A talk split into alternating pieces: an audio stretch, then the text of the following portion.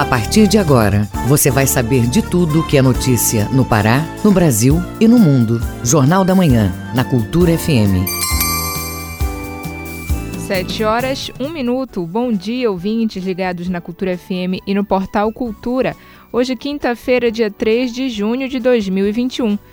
Eu sou Brenda Freitas e começa agora o Jornal da Manhã com as principais notícias do Pará, do Brasil e do mundo.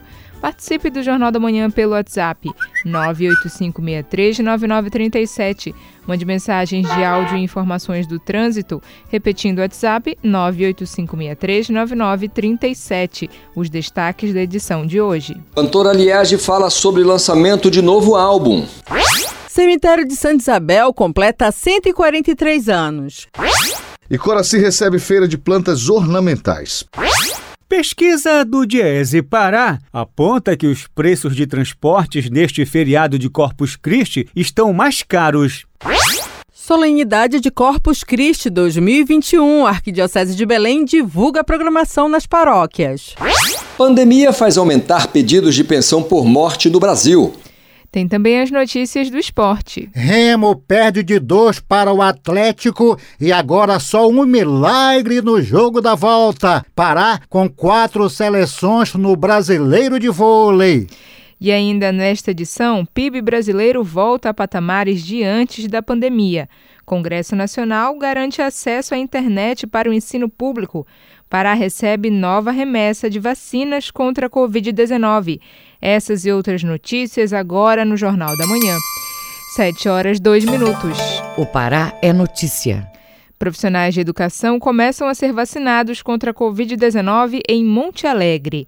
E os estudantes universitários já estão de olho nas aulas presenciais. As informações de Santarém com o repórter Miguel Oliveira. Em Monte Alegre, profissionais da educação começaram a ser vacinados ontem contra a Covid-19. Já os estudantes universitários já sabem quando poderão adquirir a carteira de meia passagem para utilizar quando as aulas presenciais forem retomadas. Em Monte Alegre, a ordem de vacinação começa pelos trabalhadores da educação infantil e professores com mais de 55 anos de idade. As aulas do maternal devem ser as primeiras a serem retomadas em Monte Alegre. Depois, a vacinação avança para o ensino fundamental e médio. Quando a emissão do passe estudantil intermunicipal universitário, o estudante deverá entregar o formulário devidamente preenchido e assinado no período de 7 a 11 de junho de 2021. A carteira de meia passagem intermunicipal só pode ser requerida pelo estudante que reside em município diverso daquele em que estuda. A Agência de Regulação e Controle de Serviços Públicos do Estado do Pará, ARCOM, encaminhou à UFOPA a relação de estudantes beneficiários da carteira de meia passagem intermunicipal. Assim, o processo de renovação será automático se atendidos os requisitos. De Santarém, Miguel Oliveira, Rede Cultura de Rádio. O Pará recebeu na tarde desta quarta-feira o 27º lote com 215.750 doses da Oxford AstraZeneca. Até o momento, o Pará recebeu 3.327.390 doses do Ministério da Saúde.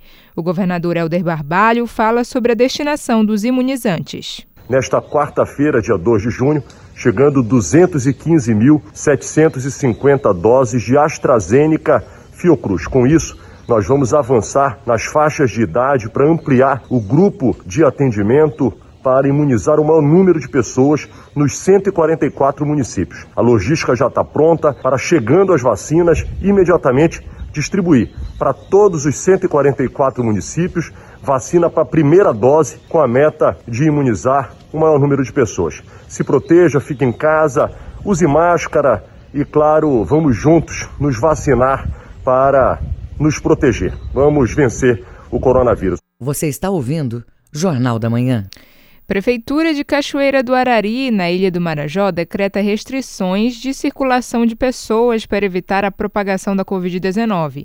O repórter Edelson Vale, no Marajó, tem outras informações. Em Cachoeira do Arari, após uma reunião entre o prefeito da cidade, Antônio Augusto Figueiredo Atar, o popular Bambueta, e a equipe técnica da Secretaria de Saúde local, nesta quarta-feira, 2 de junho, decidiu-se tornar mais rigorosas as medidas restritivas de combate e prevenção ao Covid-19 na cidade, uma vez que os casos de contaminação do vírus estão aumentando em Cachoeira do Arari. O prefeito publicou o novo decreto que começou a vigorar no dia 2 deste mês e segue até às 23 horas e 50 49 minutos da próxima terça-feira, dia 8 de junho. Entre as medidas, fica proibida a circulação de pessoas no horário de 22 às 5 horas do dia seguinte. Nas praças da cidade é permitida a estada de pessoas até às 21 horas e devido à reforma da Praça da Independência está proibida no local a circulação de pessoas. Estádio de futebol, ginásios e arenas esportivas estão liberados no horário de 7 às 18 horas, sem a presença de plateia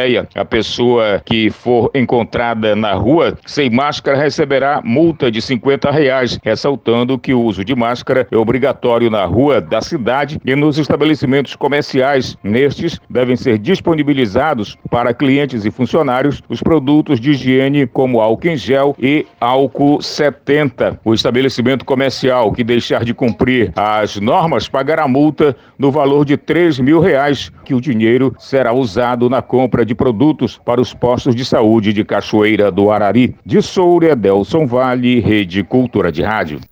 Municípios do Nordeste paraense aderem ao cadastro ambiental rural. Confira este e outros destaques no Giro do Interior com Felipe Feitosa. O município de Santa Luzia do Pará, no nordeste do estado, é o mais novo a aderir ao Cadastro Ambiental Rural. De acordo com informações repassadas pela Secretaria de Meio Ambiente e Sustentabilidade, a SEMAS, já foram habilitados outros 24 municípios. Para isso, a administração de cursos de capacitação para técnicos municipais, como pré-requisito à habilitação. Um outro elemento para que a cidade acesse o direito à habilitação é ter pelo menos 70% da área que possa ser notificada no Sistema de Cadastro, o SICAR. A habilitação dos municípios, a análise é uma das estratégias do programa Regulariza Pará, eixo de execução do Plano Estadual Amazônia Agora. O programa estabeleceu a meta de habilitar 36 municípios até janeiro de 2023. O número de cadastros inscritos no Pará já alcançou 245 mil em 1 de junho.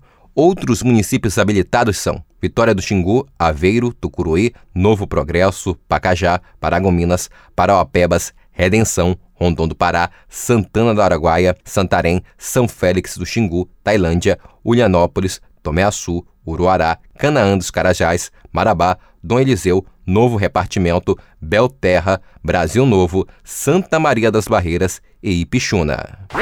Servidores da Secretaria de Estado da Fazenda Cefa, lotados na coordenação de mercadorias em trânsito de Carajás, com sede em Marabá, Sudeste Paraense, apreenderam nesta quarta um caminhão de leite in natura com 6 mil litros, oriundos de São Domingos do Araguaia, e que estava com destino à cidade de Araguatins, em Tocantins. O veículo não tinha documentação fiscal. O caminhão passou pelo posto na divisa do Pará com o estado vizinho e os fiscais de receitas estaduais abordaram o motorista, onde comprovaram não emissão de nota fiscal.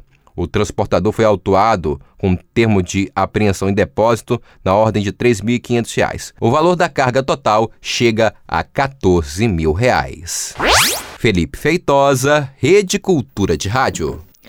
Igrejas de Belém, região metropolitana, terão celebração de Corpus Christi.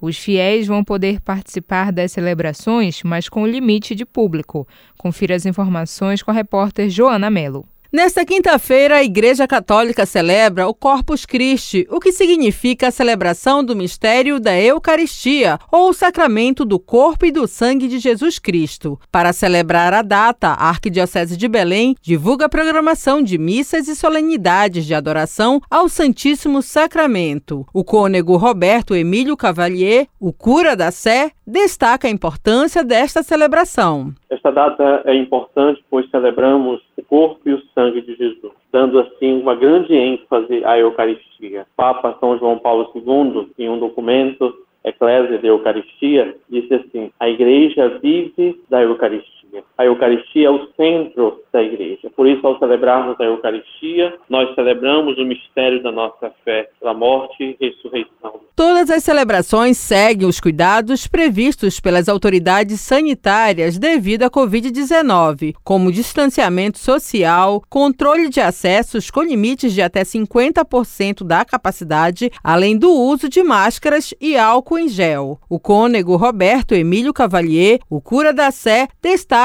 a programação de missas de hoje. As celebrações serão feitas em cada paróquia, buscando que haja celebrações, é, mais de uma, para que todos possam é, participar, buscando obedecer todos os protocolos né, de higienização, de distanciamento social, uso de máscara. E aqui na Catedral Metropolitana de Belém, nós teremos então às sete horas da manhã a Santa Missa, presidida pelo nosso arcebispo. Depois, o carro com o Santíssimo Sacramento irá passar pelas ruas, para que as pessoas também possam ter o seu momento de oração, aquelas que não podem vir à igreja. E ainda teremos aqui na Catedral Missa às 11 horas e às 19 horas. Algumas igrejas vão celebrar a adoração do Santíssimo Sacramento pelas ruas dos bairros, em carros abertos. Para saber de horários de missas e outras solenidades de Corpus Christi, confira no site arquidiocesedebelém.com.br. Joana Melo, Rede Cultura de Rádio.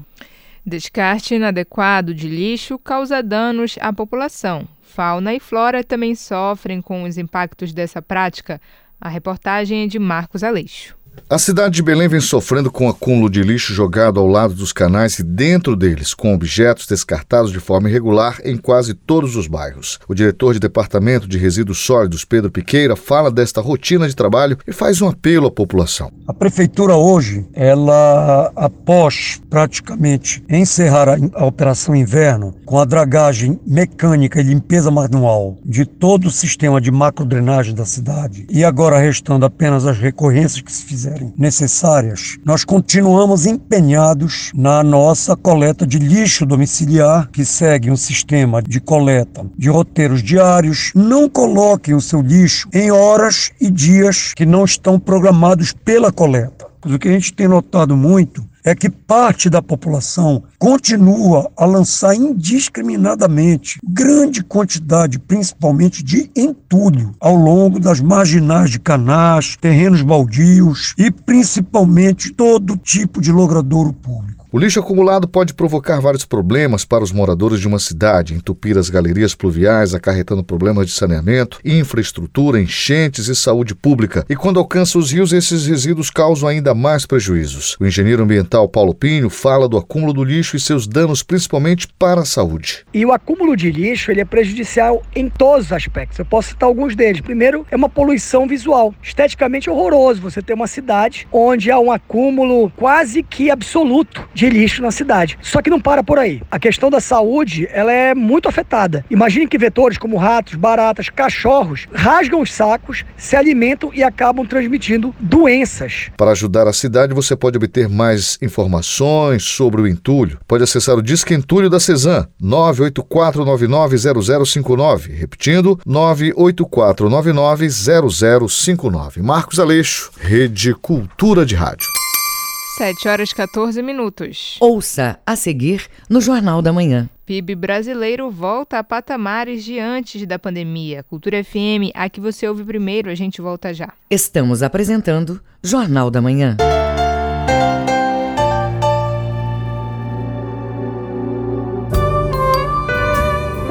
De segunda a sexta, às duas da tarde, na Cultura FM, Coletânea.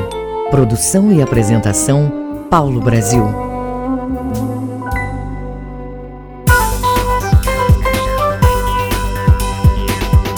Voltamos a apresentar Jornal da Manhã. Previsão do tempo. De acordo com a Secretaria de Meio Ambiente e Sustentabilidade em Belém, região metropolitana, o feriado vai ser de tempo aberto em boa parte do período. Podem ocorrer chuvas leves a moderadas em regiões isoladas somente à tarde. Mínima de 24, máxima de 32 graus em Marituba. Para o Nordeste paraense, manhã com poucas nuvens, variando a parcialmente nublado. Podem ocorrer pancadas de chuvas rápidas pela manhã na área litorânea e leves no restante da região no meio da tarde. Mínima mínima de 24, máxima de 31 graus em Curuçá. E no arquipélago do Marajó, a quinta-feira deve ser marcada por poucas nuvens, com o tempo ficando parcialmente nublado no decorrer do dia. Chuvas leves a moderadas ocorrem em áreas isoladas, principalmente à tarde e à noite. Mínima de 24, máxima de 31 graus em Ponta de Pedras. 7 horas 15 minutos. Jornal da Manhã. Você é o primeiro a saber. Viva com saúde! A Organização das Nações Unidas quer a diminuição de morte de mulheres durante a gravidez. No Pará, o governo desenvolve ações preventivas para a saúde do bebê e da gestante. A reportagem é de Joana Mello. Reduzir a mortalidade materna faz parte da lista de objetivos da Organização das Nações Unidas e uma das formas de prevenir é promover o acesso aos serviços de pré-natal a gestantes, sobretudo para casos de riscos. Foi o que aconteceu com a microempresária Gisele Queiroz. Ela teve uma gravidez de risco e por isso sabe da importância de contar com um bom serviço de saúde. Como foi meu caso, pois estava fazendo todo o tratamento certinho e numa consulta a minha médica verificou que a minha pressão estava muito alta e era caso de ser internada. E foi devido a todo esse cuidado do pré-natal que a minha vida e a vida da minha filha foram salvas. De janeiro de 2020 a abril deste ano, em Belém, o Hospital de Clínicas fez mais de 395 consultas em ginecologia e pré-natal de alto risco. No mesmo período, realizou 289 partos, sem registrar nenhum óbito materno. A médica coordenadora do Serviço de Obstetrícia, Laís Braga, ressalta a importância do acompanhamento do pré-natal para estas pacientes. Hoje em dia, a Organização Mundial de Saúde determinou que o pré-natal ideal deve ter no mínimo sete consultas entre médico e enfermagem. Mas também saber que a qualidade dessa consulta é importante. Não adianta você chegar no pré-natal e ser só dizer seu nome, pesar, escutar o bebê e ir embora. Não, você tem que falar para o médico e para a enfermagem, para a enfermeira que foi lhe atender, o que, que você está sentindo, quais suas dúvidas, quais suas preocupações, suas ansiedades. Nunca é o pré-natal sozinho, sempre acompanhada de alguém. Por quê? Porque a grávida, por si só, é, mesmo que ela não tenha nenhuma comorbidade, nenhuma doença, ela pode ter tonturas, mal-estar, hipoglicemia.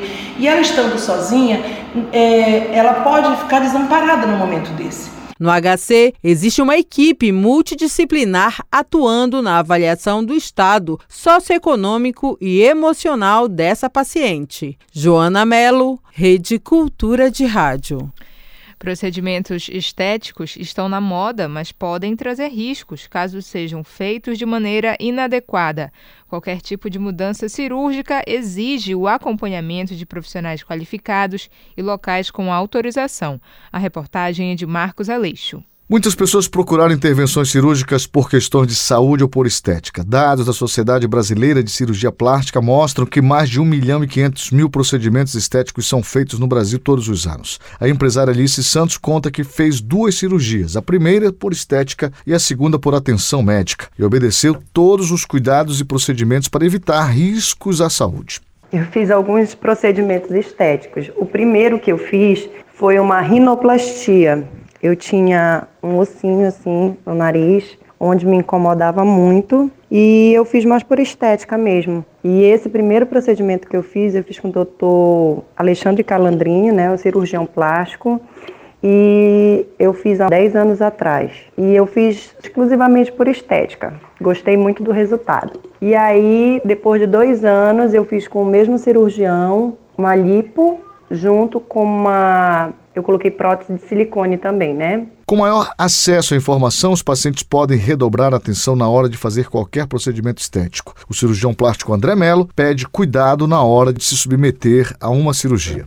A gente sempre alterna com os Estados Unidos a posição de primeiro colocado no, no ranking mundial em número de cirurgias. Esse último ano que passou, nós ficamos em segundo colocado, mas como falei, existe sempre uma alternância. E o que se especula por esse aumento recente, é, com esse aumento na relevância das redes sociais, né, as pessoas acabam se expondo mais e isso muito provavelmente levou a esse aumento relevante nos últimos anos. A formação de um cirurgião plástico nessa especialidade requer, no mínimo, 11 anos de estudo. E estes profissionais passam a carreira em constante atualização. Para ter bons resultados, é sempre bom pesquisar para não ter problemas, alerta André Mello. Na grande maioria das vezes, a cirurgia foi bem executada, é, cirurgia feita por profissional habilitado, no local adequado, com tudo certo e de repente a gente não alcança realmente o que a pessoa quer por um desalinhamento de expectativas e realmente o que é possível ser atingido. Isso não significa dizer que a pessoa errou ou que fez a cirurgia errado. No meu modo de ver, às vezes falta dizer realmente assim, ó, isso é possível, isso não é possível. Você vai ter mais ou menos esse tipo de resultado, você vai ter aquele outro. Você não vai ficar igual a, a modelo, você não vai ficar igual a amiga. E isso, isso seria bem interessante, facilitaria bastante as coisas. Acho que isso é importante. E ressaltar também isso de procurar o profissional adequado para o procedimento que você quer fazer. Marcos Aleixo, Rede Cultura de Rádio. 7 horas 21 minutos. Jornal da Manhã. Informação na sua sintonia. Este mês de junho, o cemitério de Santa Isabel, na capital paraense, completa 143 anos de funcionamento. Até hoje, o local realiza sepultamentos, mas para quem valoriza a história da cidade, pode encontrar uma riqueza em patrimônio histórico e cultural. Vamos ouvir na reportagem de Joana Melo. O cemitério de Santa Isabel é o maior e o mais antigo cemitério de Belém. Localizado no bairro do Guamá, é considerado um museu a céu aberto. Entre as personalidades sepultadas estão o médico Camilo Salgado e Severa Romana, grávida que foi assassinada em 2 de julho de 1900. O presidente da Fundação Cultural de Belém, Michel Pinho, fala da importância do cemitério de Santa Isabel para a cidade. Não só pelos seus enterramentos no final do século XIX e início do século século XX, de pessoas ilustres inclusive, mas também porque mostra o processo da expansão da cidade, da direção do Guamá para a, o bairro de São Brás. Há um desenvolvimento urbano forte em torno daquele espaço a partir do início do século XX. No dia 1 de julho, o cemitério de Santa Isabel completou 143 anos de fundação. O espaço está em pleno funcionamento desde 1878 e registra quase 48 mil sepulcros entre catatumbas, mausoléus, ossuários e jardineiras. O cemitério também é famoso no imaginário popular, com suas histórias de crenças populares, assombrações e visagens, como ressalta Michel Pinho. Existem casos importantes, como a moça do táxi, né, o médico Camilo Salgado e tantas outras pessoas que marcaram a história da cidade, não só pela violência em relação às suas mortes, mas também em relação às crenças populares de cura que são cultuadas e estabelecidas até hoje. Antes da pandemia, o professor Raimundo Oliveira Oliveira, da Secretaria de Estado de Educação, desenvolvia projetos culturais, como o Sarau Visagento e outros relacionados à história do cemitério. É um ponto que todos os moradores do bairro do Guamá passam, mas muito poucos sabem do que acontece. Por isso acabou virando um tema de discussão. É um tema de discussão porque a aula começa saindo da escola, vai pelas ruas e chega no cemitério, ele tem elementos que contam um pouco pouco a trajetória da história da cidade. Né? Ele tem é, um mausoléu, algo assim, né? que, que, em que estão os soldados paraenses que lutaram na Guerra de Canudos. Né? Então isso me servia muito para mostrar como o Guamá se liga com aquela luta daquele momento. A outra coisa é que é um cemitério republicano né? E aí você percebe que os judeus estão junto com os cristãos dentro do próprio território do cemitério e faz uma comparação com o cemitério da Soledade, que era um cemitério do Império. Então tem muitos duques, viscondes, marqueses lá. Mas se você for procurar os judeus lá dentro, eles não estão, porque o Império era é, católico, então ele não permitia isso. Então está lá no outro lado. O cemitério de Santa Isabel é administrado pela Secretaria Municipal de Urbanismo e funciona funciona de segunda a sexta, das 8 horas da manhã às 5 horas da tarde, e sábados, domingos e feriados, das 8 horas a 1 hora da tarde. Joana Melo, Rede Cultura de Rádio. Você está ouvindo Jornal da Manhã. O Mundo é Notícia. Vamos aos destaques do que é notícia pelo mundo no Giro Internacional com Cláudio Lobato. Acompanhe. A partir do dia 15 de junho, os adolescentes acima de 12 anos poderão ser vacinados contra a Covid-19 na França. A decisão foi anunciada nesta quarta-feira pelo presidente Emmanuel Macron. No mesmo dia em que a França ultrapassa a marca de 50% dos adultos vacinados com ao menos uma dose contra o coronavírus, que já somam 26 milhões, Macron anuncia a ampliação da imunização para os adolescentes. A notícia era esperada desde que a Agência Europeia de Medicamentos, a EMA, deu o seu aval para a aplicação do imunizante da Pfizer BioNTech a partir dos 12 anos. A estratégia adotada pela França, como também fizeram Estados Unidos, Canadá e Alemanha, é de ampliar a população alvo para acelerar a imunização coletiva no país, reduzindo a capacidade de circulação do vírus.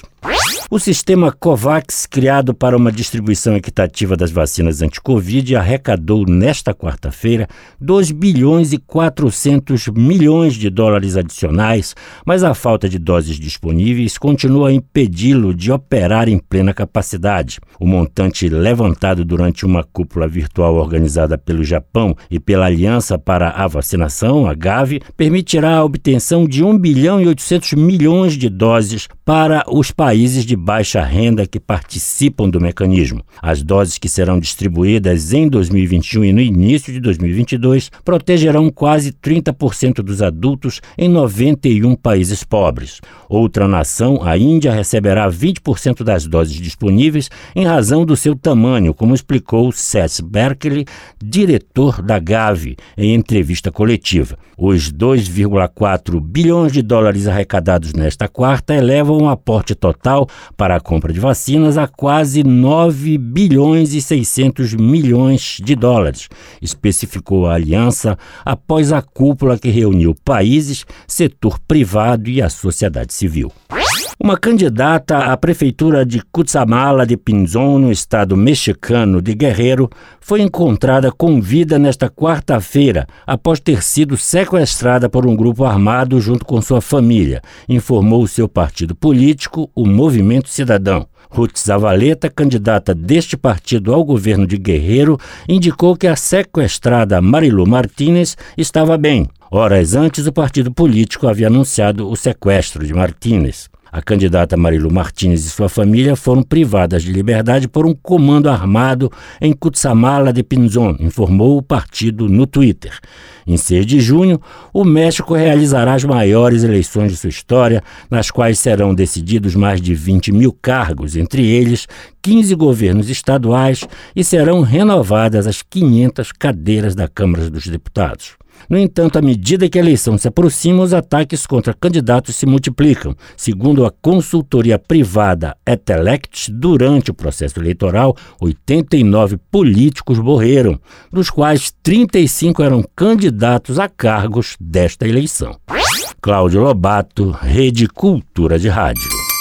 7 horas 28 minutos. Ouça a seguir no Jornal da Manhã. Remo perde de 2 para o Atlético Mineiro. Cultura FM aqui você ouve primeiro, a gente volta já. Jornal da Manhã. Você é o primeiro a saber. ZYD 233, 93,7 MHz. Rádio Cultura FM, uma emissora da Rede Cultura de Comunicação. Fundação Paraense de Rádio Difusão, Rua dos Pariquis, 3318. Base operacional, Avenida Almirante Barroso, 735, Belém, Pará, Amazônia, Brasil. Voltamos a apresentar Jornal da Manhã. Tábuas de Marés. De acordo com a Secretaria de Meio Ambiente e Sustentabilidade em Belém, a maré está alta. Ela desce ao meio-dia e 38 minutos e volta a subir às quatro e meia da tarde. Em Salinópolis, Nordeste Paraense, baixa mar agora, pré-amar às duas e quatro da tarde e a maré volta a subir às oito e meia da noite. E no porto da Vila do Conde, em Barcarena, a maré está cheia. Ela desce logo mais às uma e seis da tarde e volta a subir às seis e cinquenta e um da noite. 7 horas 29 minutos. Esporte. Remo perde de 2 para o Atlético e agora só um milagre no jogo da volta. Pará com quatro seleções no Brasileiro de Vôlei. Essas e outras do esporte com Alexandre Santos. Destaque para o vôlei paraense, com quatro seleções no Campeonato Brasileiro. Manuel dos Santos Alves. Atletas de quatro categorias entram para o último mês de preparação visando o Campeonato Brasileiro de Voleibol das categorias de base. Duas dessas categorias são do masculino e duas são do feminino. No masculino, são atletas das categorias sub-17 e sub-19, que vão disputar a divisão especial enquanto que no feminino são as seleções sub-16 e sub-18 que estão na primeira divisão do voleibol brasileiro. Esses campeonatos começam a ser disputados a partir do dia 4 de julho e todos eles em Saquarema, no Rio de Janeiro. Manuel Alves para a Rede Cultura de Rádio. Copa do Brasil, terceira fase. Ontem à noite no Baianão, jogo de ida, o Remo perdeu de 2 a 0 para o Atlético Mineiro, perdendo a invencibilidade de 16 jogos. O time mineiro só precisou do primeiro tempo para marcar os gols. Aos 15 com I. e aos 45 com Nacho Fernandes. Após o jogo, o técnico remista Paulo Bonamigo foi ouvido pela reportagem. A gente sabia que ia enfrentar um adversário que nós tínhamos que ter erro zero, um nível de concentração altíssimo, porque era uma equipe que sabe aproveitar as oportunidades pela qualidade do adversário. Tivemos um volume parecido no primeiro tempo, um jogo igual, mas o, adversário, o Atlético foi mais, mais competente. No segundo tempo achei que nós jogamos melhor, mas não conseguimos transformar a nossa superioridade em números, em resultado, em gols. O jogo da volta, dia 10, em Belo Horizonte, às 7 horas da noite, estádio Mineirão, quando o Atlético Mineiro pode até perder por um gol de diferença, estará classificado para a próxima fase. O Remo precisa fazer um milagre, vencer por dois gols de diferença para levar para os pênaltis ou por três gols para ficar com a vaga. Agora, o pensamento é com o Brasil de Pelotas neste sábado pelo Campeonato Brasileiro da Segunda Divisão, a Série B. Jogo às sete da noite em Belém do Pará, estádio Evandro Almeida. Pela Série D, quarta divisão, teremos amanhã a estreia do Paragominas ao comando do técnico Matheus Lima. Jogo lá no Ceará com a equipe do Guarani do Ceará às três horas da tarde. A delegação já deixou Paragominas, está seguindo rumo ao Ceará. O Castanhal, ao comando do técnico Cacaio, só joga neste domingo às três da tarde lá em Castanhal, estádio Maximino Porpino, com a equipe do Gal Galvez do Acre. Na Curuzu, o Paysandu treina para jogar segunda-feira às 8 da noite na Curuzu com a equipe do Botafogo da Paraíba. Ontem, o novo atacante Danley, 25 anos, natural de Belém do Pará, foi apresentado à imprensa como jogador do clube. Cheguei aqui, foi bem recebido aqui no Paysandu. Quero vestir essa camisa, honrar essa camisa e trazer o acesso que é importante para a torcida bicolor. É um sonho, é um sonho para mim, um sonho para minha família. Minha família ficou muito feliz é, em poder acertar com o.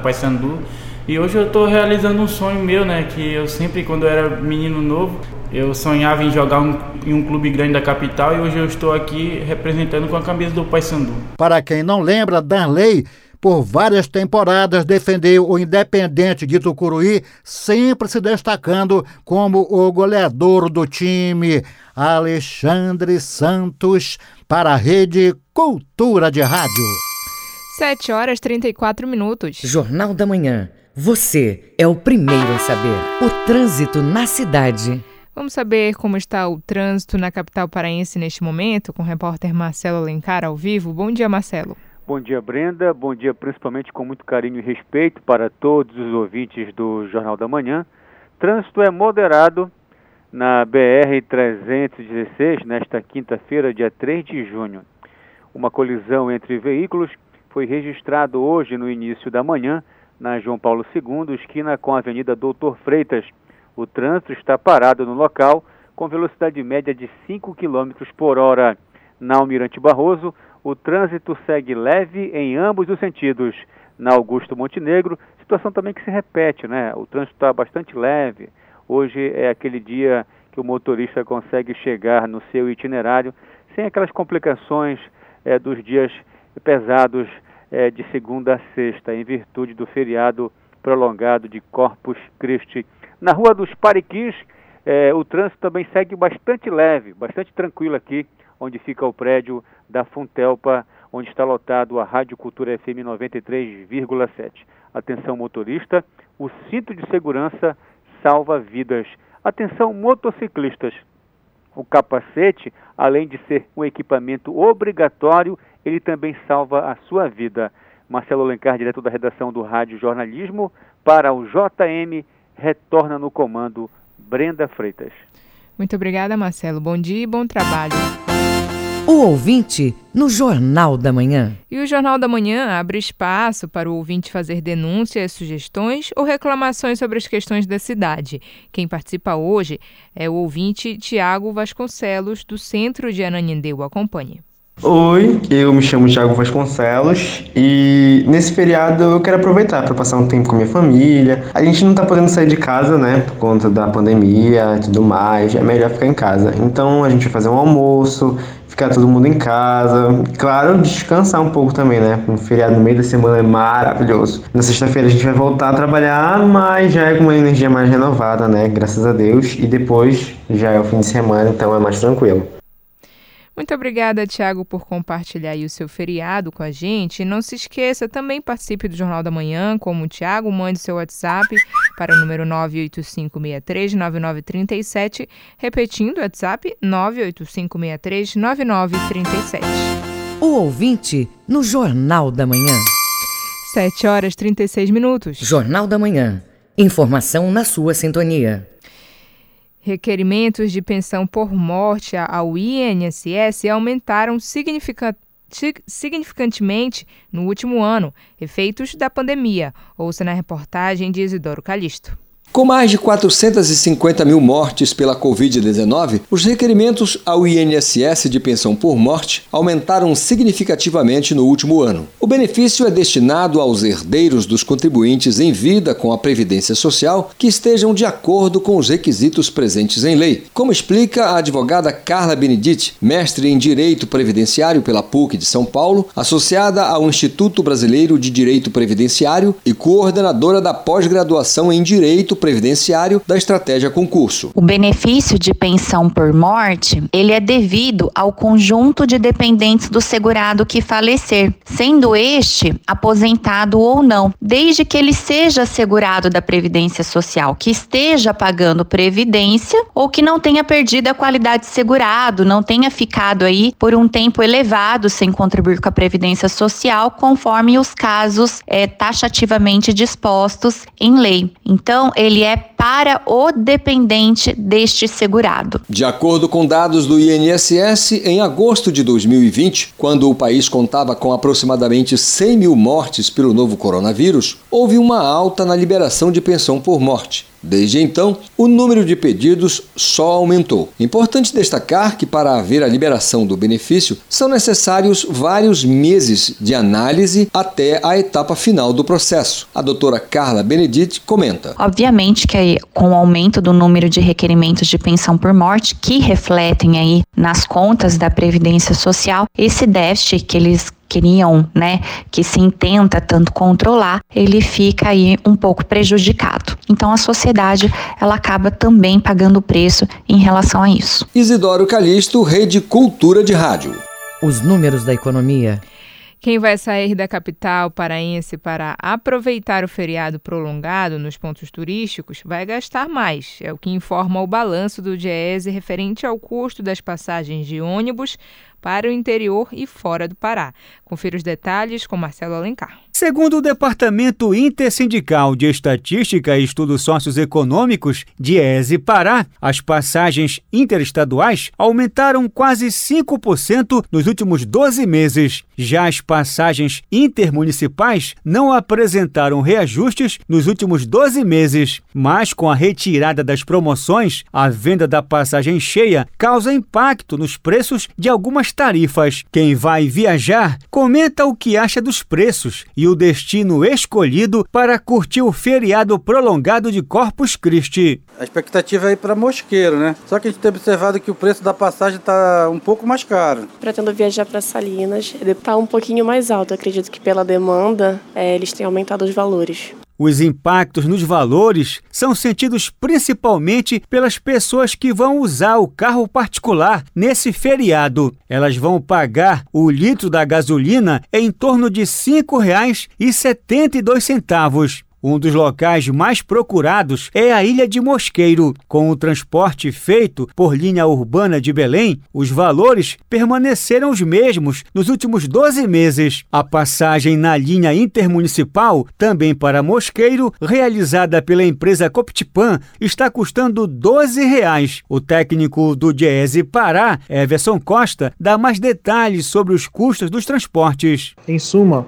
praticamente todos os transportes, talvez com raríssimas exceções e ainda assim o transporte intermunicipal, mesmo não apresentando um reajuste oficial nos últimos 12 meses, ocorre que nesse período de busca maior de alguns locais há a chamada retirada de descontos ou passagens promocionais. Afinal de contas, você tem uma demanda e uma procura maior. E se determinada passagem custava X reais, né, em baixa procura ela custava menos. Agora, com a oportunidade de um feriado e uma intensa procura, essa passagem deve voltar para o chamado preço cheio. O controle orçamentário e a programação são fundamentais para reduzir gastos. Outros destinos mais procurados, de acordo com o Diese para a ação Cametá, o preço da passagem está custando 57 reais com a travessia. Capanema está custando 38 reais e Colares o preço da passagem está custando R$ 25,50. Marcelo Alencar, Rede Cultura de Rádio. Produto Interno Bruto, PIB brasileiro, cresce mais de 1% no primeiro trimestre e volta aos patamares anteriores à pandemia. Ouça na reportagem de Tamara Freire, da Rádio Nacional.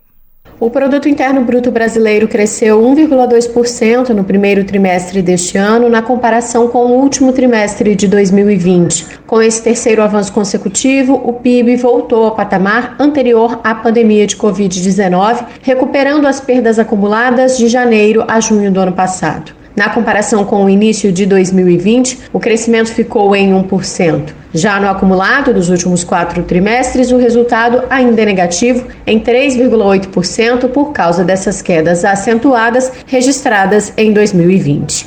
Em valores correntes, a soma de todos os bens e serviços produzidos no país chegou a 2 trilhões e 48 bilhões de reais. O Instituto Brasileiro de Geografia e Estatística ressalva, no entanto, que este patamar ainda está 3,1% abaixo do ponto mais alto da economia brasileira registrado no início de 2014. De acordo com a coordenadora de contas nacionais do Instituto, Rebeca Palis, o resultado positivo veio de todos os setores da economia. A agropecuária apresentou apresentou o maior avanço, de 5,7%, mas a indústria também teve alta de 0,7% e nos serviços, que contribuem com 73% do PIB, a elevação foi de 0,4%. Esse ano, a agropecuária vai ser afetada positivamente pela safra de novo recorde da, da soja, que é a nossa principal lavoura está com expectativa de crescimento de 8,6% e com ganho de produtividade. E ela tem bastante safra no primeiro e no segundo trimestres. E apesar da agropecuária não ter um peso tão grande na economia, né,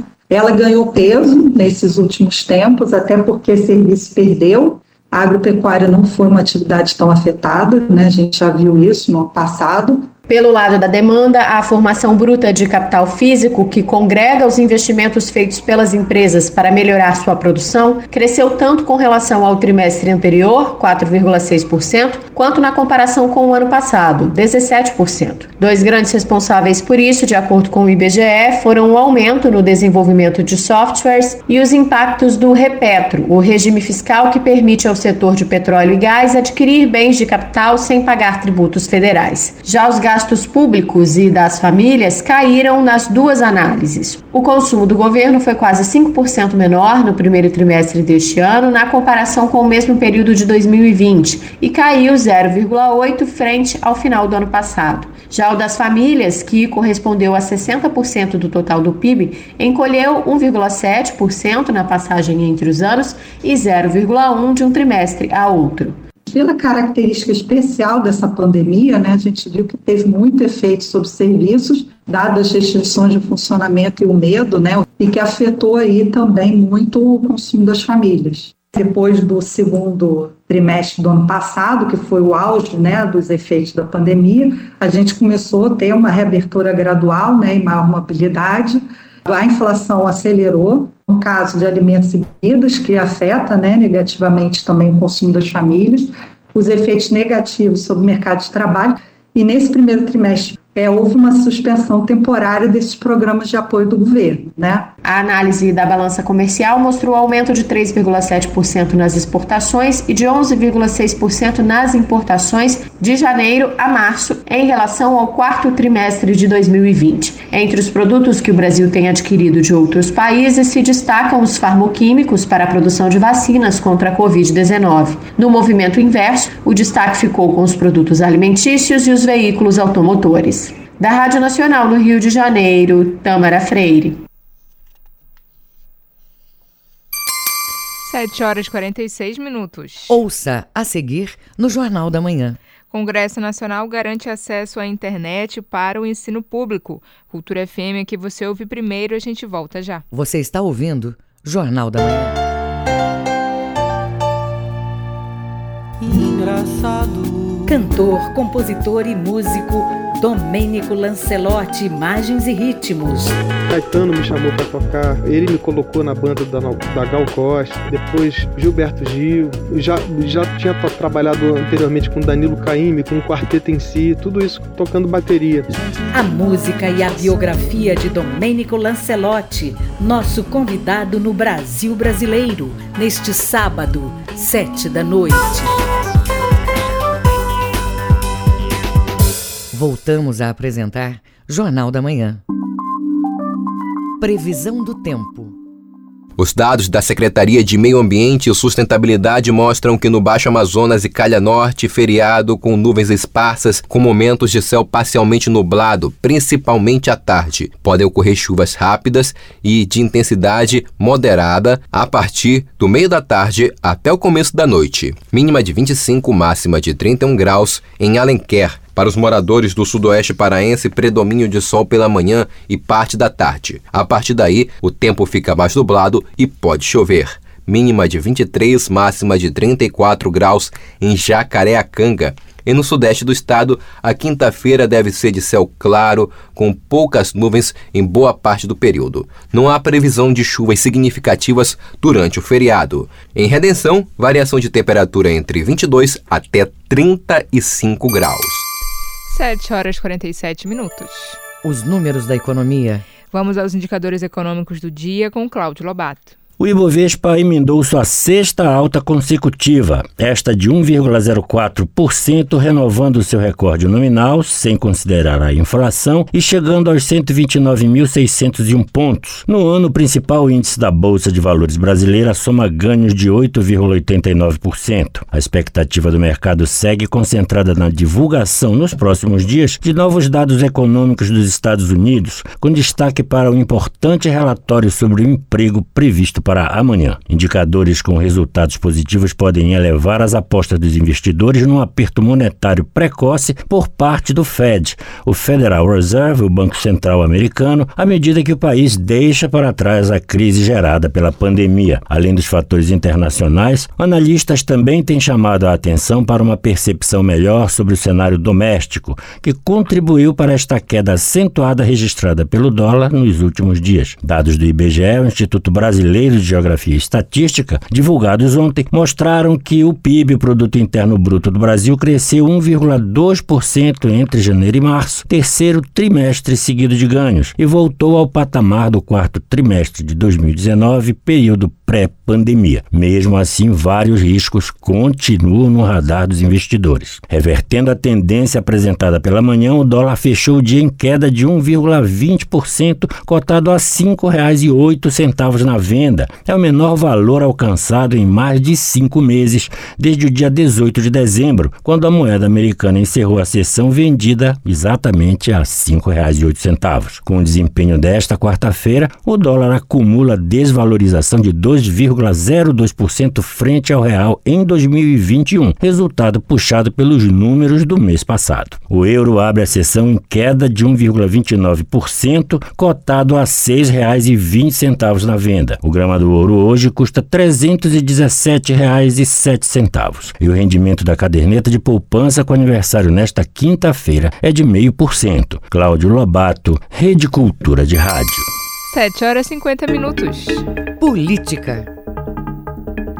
Foi uma quarta-feira movimentada no Congresso Nacional com muitos projetos aprovados, entre eles um que garante internet para o ensino público. A reportagem é de Cariane Costa, da Rádio Nacional.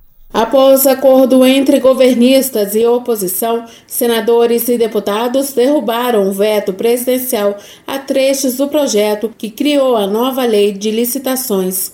O presidente Jair Bolsonaro havia desobrigado a publicação de editais de licitação em jornais de grande circulação. Os congressistas também rejeitaram o veto ao projeto de lei que garante o acesso à internet com fins educacionais a alunos e professores da educação básica pública. Com isso, o projeto que havia sido totalmente vetado pelo presidente da República vai virar lei. O líder do governo no Congresso Nacional, senador Eduardo Gomes, do MDB de Tocantins, falou sobre os acordos.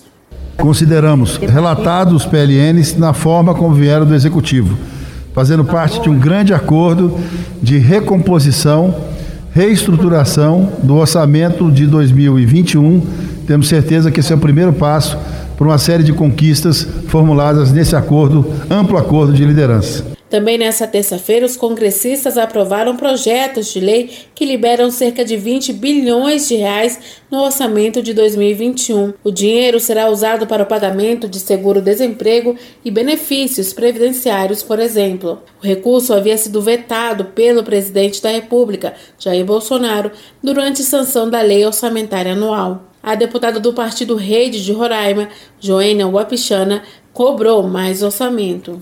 A gente entende que poderia avançar mais em alguns pontos. Lógico, a recomposição do, do orçamento, é, também ver a importância desse, desse veto em relação à conectividade, a questão da educação, levar a internet é muito importante, a questão dos serviços ambientais.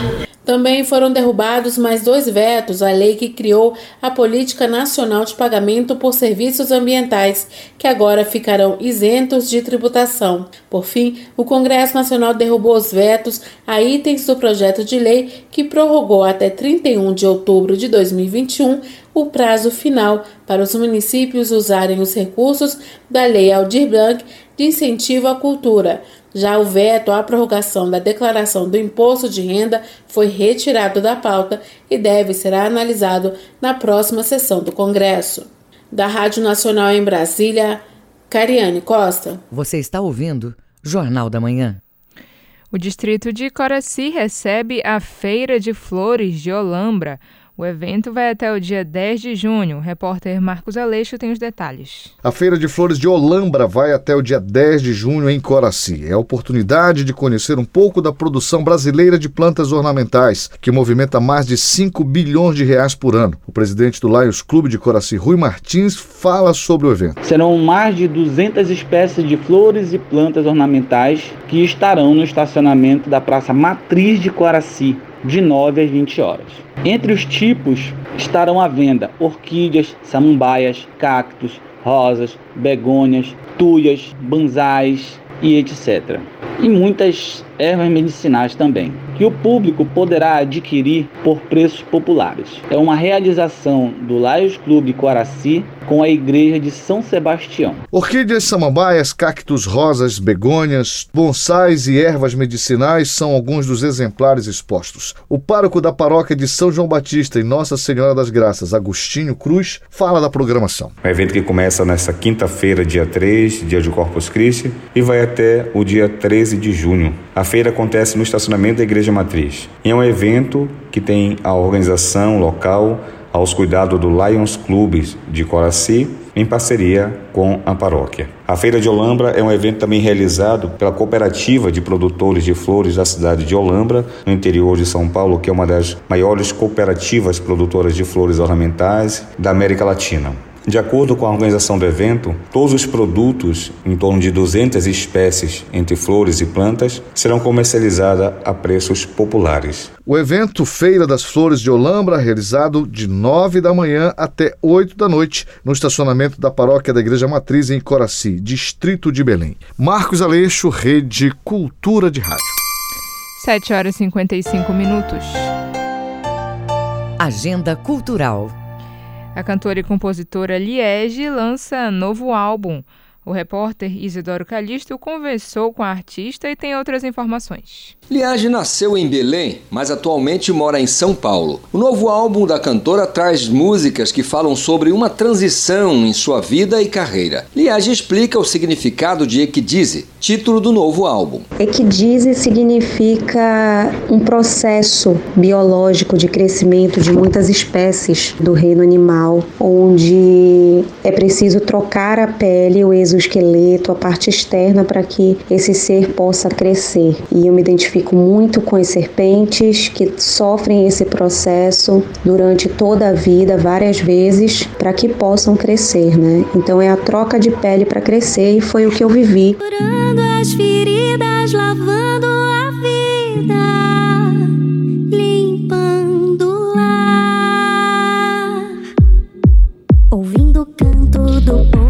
que vem, que vem de lá saber da onde vem para saber para onde vai. Eu acredito conseguir me conhecer, botar os pés no chão e entender o caminho que eu queria seguir daqui para frente, sabe? Equidize foi selecionado por Natura Musical por meio da Lei Estadual de Incentivo à Cultura do Pará, CMA. Liege figura ao lado de Lucas Estrela, Chico Malta e Thaís Badu, por exemplo. No estado, a plataforma já ofereceu recursos para 59 projetos até 2019, como Manuel Cordeiro, Dona Onete, Pinduca, Felipe Cordeiro e Lauê. Liege fala da importância do incentivo. Isso é um legado, que a minha história é parte do meu legado que eu vou deixar para minha filha, e mesmo que não tivesse filho, deixaria para todas as pessoas que cruzaram o meu caminho. Então é um convite a se despir de antigas peles para crescer e fazer isso através do conhecimento de si mesmo, sabe? Do autoconhecimento, através da volta para casa, da retomada da conexão com essa ancestralidade. O álbum vem com 10 faixas e tem direção vocal de Marisa Brito nas músicas Deixa Ir e Legado, e de Tiago Jamelão nas demais faixas. Liege diz que o trabalho está à disposição do público. Isidoro Calixto, Rede Cultura de Rádio. Clássicos do rock instrumental desfilam hoje no YouTube, nas comemorações de aniversário da Bertazzo Band. Repor o repórter Cláudio Lobato tem os detalhes. A violinista Rebeca Bertazzo cometeu seu maior ato de ousadia ao reunir a Bertazzo Band logo no início da pandemia de coronavírus. Frente à situação de isolamento e cancelamento de shows, o rock instrumental da banda surgiu como alternativa no cenário musical paraense. Agora, com um ano de atividades, a banda vai fazer uma live com uma seleção de oito músicas. A violinista e fundadora do grupo, Rebeca Bertazzo, conta como foi esse início. O nosso projeto nasceu em março do ano passado, é, logo no início da pandemia, da quarentena, no período da campanha Fique em Casa, em que eu e mais três amigos começamos a criar alguns vídeos, gravando assim, cada um na sua casa, e depois a gente juntava para postar nas redes sociais. E a gente aproveitou o gosto em comum pelo rock, pelo pop rock, e começamos a gravar esses vídeos. O nosso primeiro vídeo foi de uma música do System, é, e depois disso a gente trabalhou com algumas outras, como do Foo Fighters, do Scorpion, sempre com trechinhos ou algumas a gente fazia também é, os vídeos completos. Com o sucesso nas redes sociais, o grupo começou a fazer pequenas apresentações presenciais em eventos localizados e com público restrito. A fórmula, que inclui a releitura própria de grande sucesso do rock instrumental, se mostrou promissora e a banda segue nela. A violinista Rebeca Bertazzo fala dessas influências. A nossa maior inspiração musical são as grandes bandas de rock, né, como Guns N' Roses, até o próprio Scorpions, uh, Iron Maiden e É, a nossa maior referência também é o grupo Tio Cellos, que trabalham desse modelo de música instrumental e fazem vários covers desses clássicos do rock e também dos rocks atuais. A atual formação da banda conta com Rebeca Bertazzo no violino, Ruth Saldanha na bateria, Raíssa Tiger na guitarra e Isaac Ibra no contrabaixo. A apresentação de hoje terá duração de 45 minutos e conta com oito músicas: Black Pearl Jam do The Pretenders, Full Fighters, Tempo Perdido, Legião Urbana, Histeria, Muse, Immigrant Song do Led Zeppelin, Zumbi do Cranberries, Still Loving You do Scorpions e Fear in the Dark,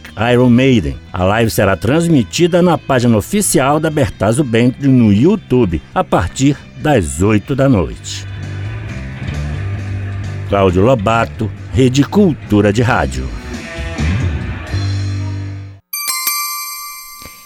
8 horas, termina aqui o Jornal da Manhã desta quinta-feira, dia 3 de junho de 2021.